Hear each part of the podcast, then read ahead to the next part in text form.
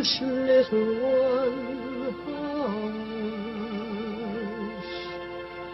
Hush, my little That is the whole idea of this machine, you know. どこ行くの I love you. A grande ilusão. Aren't you drinking? I never drink. Why?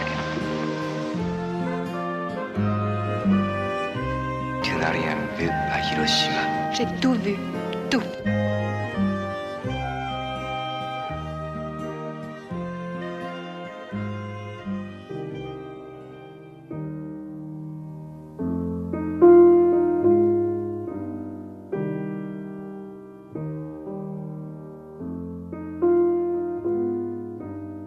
A Metamorfose dos Pássaros, de Catarina Vasconcelos, é a estreia em destaque na Grande Ilusão. Inês Lourenço, um filme que é a revelação de uma cineasta portuguesa. Sem dúvida, um filme que revela uma voz, uma certa personalidade artística e talvez o mais belo filme português estreado em sala este ano, se excluirmos o movimento das coisas de Manuela Serra, que esteve, eh, digamos, congelado durante mais de 30 anos. A Metamorfose dos Pássaros foi apresentado no Festival de Berlim, onde venceu o prémio da crítica e desde então tem feito um percurso nos festivais internacionais, chegando agora aos cinemas com esse embalo eh, de exibição. É um filme especial, desde logo porque arrisca o tom da intimidade familiar, mas ao fazê-lo mune-se de uma linguagem criativa que podemos identificar, por exemplo, na linha do cinema de Agnès Varda, entre uma consciência plástica e o pendor biográfico.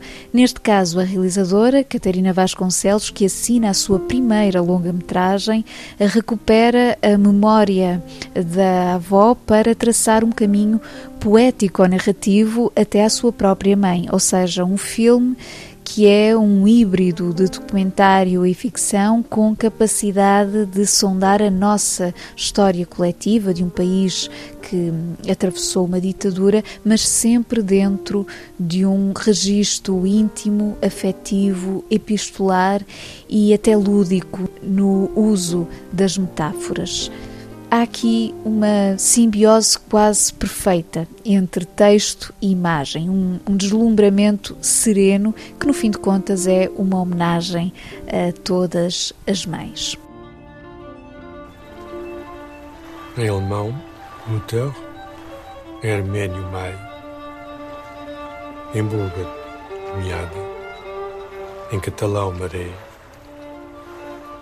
em chinês, Mochi em dinamarquês mor, em francês mer, em grego Ntera, em hebraico ima, em hindu mat, em inglês mother, em latim mata, em tailandês mai, em português mãe.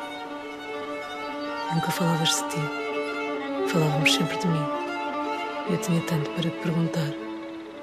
Tenho tantas dúvidas sobre tantas coisas.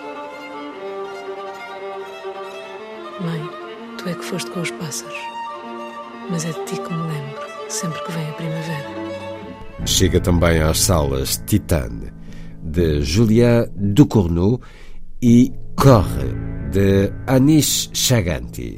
Titane é a mais recente palma de ouro do Festival de Cannes, vitória que teve um eco enorme pelo seu simbolismo. Não só Julia Ducournau foi apenas a segunda mulher a vencer esse prémio, depois da Jane Campion, como o filme em si é uma obra atípica do festival, porque estamos a falar de cinema de género, ainda que uh, Ducournau procure algo de difícil classificação. Enfim, isso dependerá das sensibilidades individuais, mas há uma diferença entre um filme genuinamente original e uma manobra calculada de colisão com o espectador. Titan é de facto um filme que explora o efeito choque, desde logo com uma premissa arrojada, uma jovem com instinto assassino e um fascínio por carros que acaba por engravidar de um Cadillac. Não há outra forma de o dizer, porque é exatamente isto.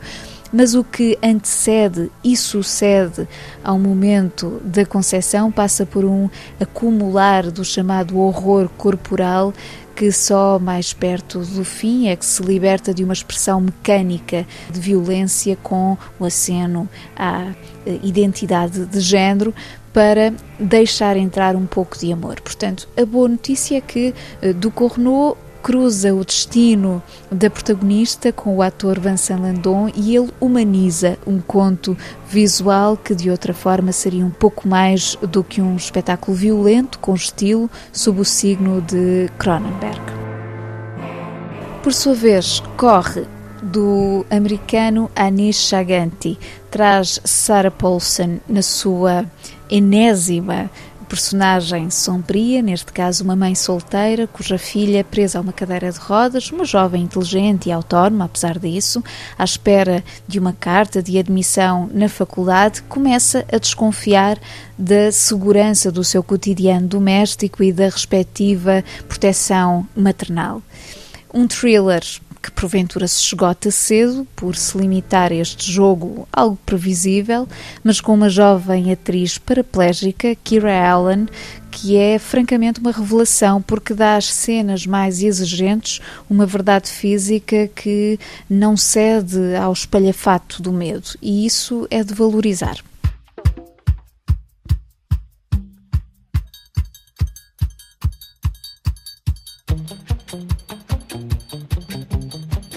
Vamos a outras propostas de cinema. Em Lisboa, o Cinema Medeia Animas, em simultâneo com o Teatro Campo Alegre no Porto, apresenta a segunda parte do ciclo dedicado a Eric Romer, com o subtítulo Gênio do Moderno Cinema Francês. E a verdade é que Romer é um moderno refinadíssimo, com uma obra que observa a psicologia humana, a sedução masculino-feminino, com os diálogos a servirem de bisturi para chegar a um determinado contexto social e visão da vida.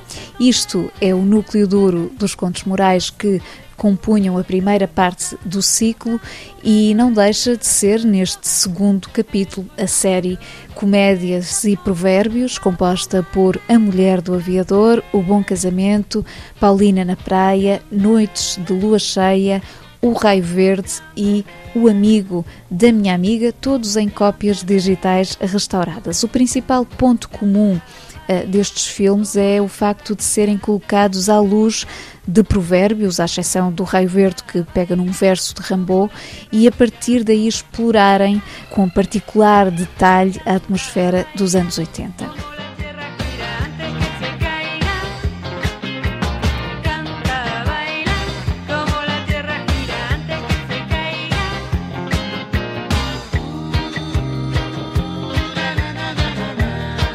Passamos de Romer para a 22ª edição da Festa do Cinema Francês, que arranca nesta quinta-feira em Lisboa, no Cinema São Jorge, estendendo-se depois a Oeiras, Almada, Coimbra, Porto, Braga, Viseu Évora e Faro, até ao final do mês. A abertura faz-se com Eiffel, um retrato biográfico de Gustave Eiffel, por Martin Bourboulon, com Romain Dury, e o encerramento em Lisboa traz A Voz do Amor de Valérie Lemercier, entre quase uma vintena de antestreias.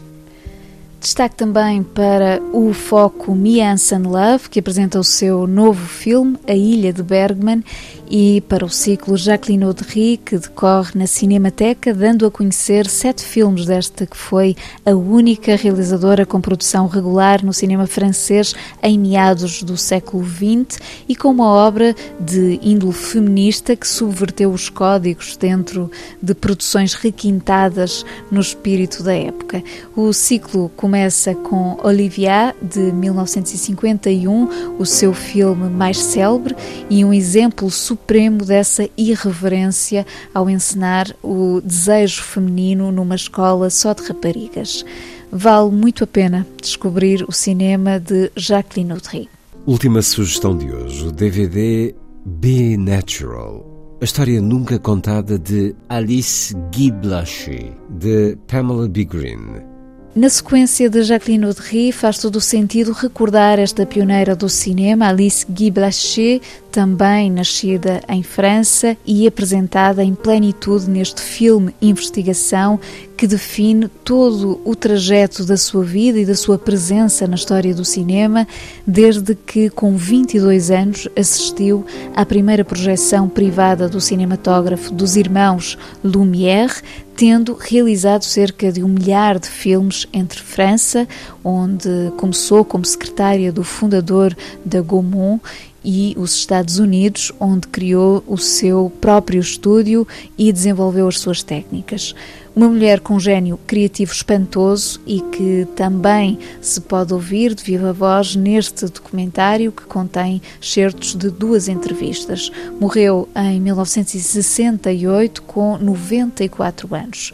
Be Natural, a história nunca contada de Alice Guy Bachet, de Pamela B. Green, é um exigente trabalho de detetive e o resultado devolve-nos a memória de uma figura que nunca devia ter sido esquecida.